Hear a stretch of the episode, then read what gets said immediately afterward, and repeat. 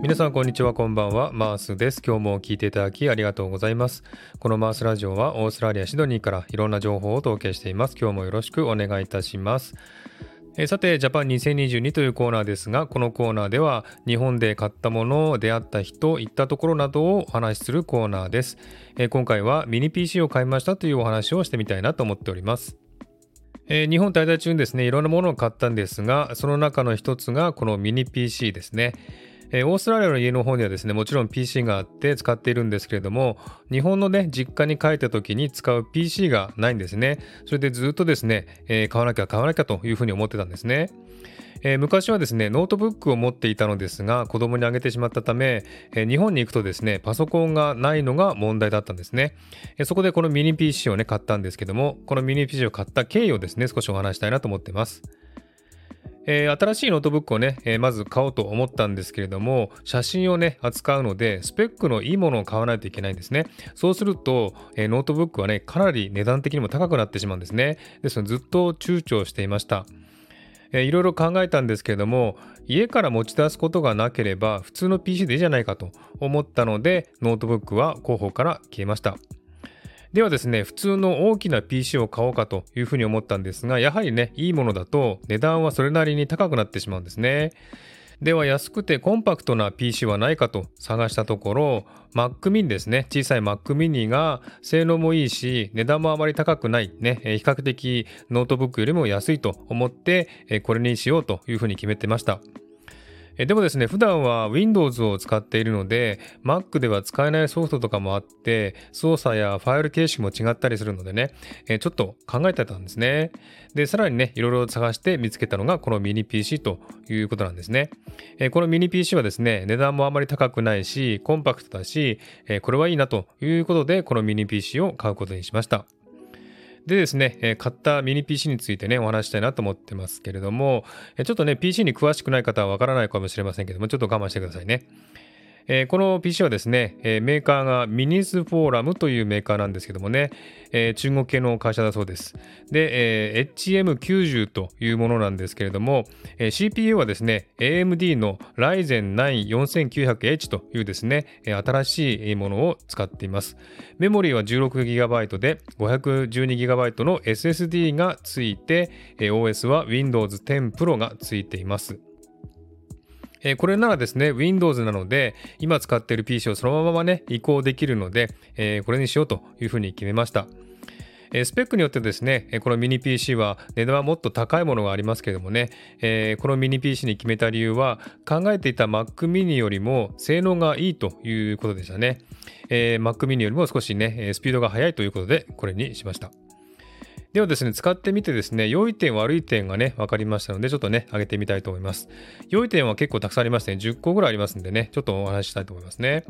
まずね、コンパクトですね。え大きさはですね、15センチ四方で、高さも5.5センチしかありません。え机の上にポンと置いてもね、邪魔にならないのがいいですね。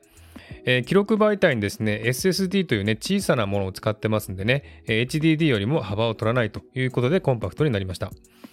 そして2番目、えー、端子類が充実してるんですね。USB3.1 と3.0が6個ありまして、それプラス USB-C が1つですね。LAN の端子もありますし、ディスプレイポート、HDMI もついてます。これだけあれば十分ですね。それから3番目、Bluetooth と Wi-Fi がついているので、そういったね、端子をつなげることなく、そのまま利用できるということですね。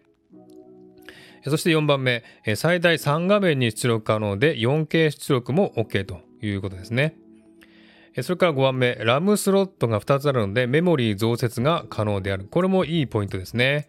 えー、SATA HDD スロットも2つあって HDD や SSD の交換や増設も可能と。これもね、えー、選んだ理由の一つですね。6番目、Windows 10 Pro なので、今までの環境をそのまま移行できる。そして、このスペックだと Windows 11に対応しているスペックですね。7番目、Ryzen 9はスピードが速くてですね、えー、このね、コンピューターのスイッチを押してから Windows が起動するまで20秒ぐらいでね、えー、起動しちゃいました。すごく速いですね。それから8番目、SSD を使っているので、HDD のようなノイズがないのでね、ほぼ無音なんですね。これが一番驚いたことですね。今までの PC はですね、重いソフトを使ったりするとね、PC がウィーンとね、すごいうるさい音が出てですね、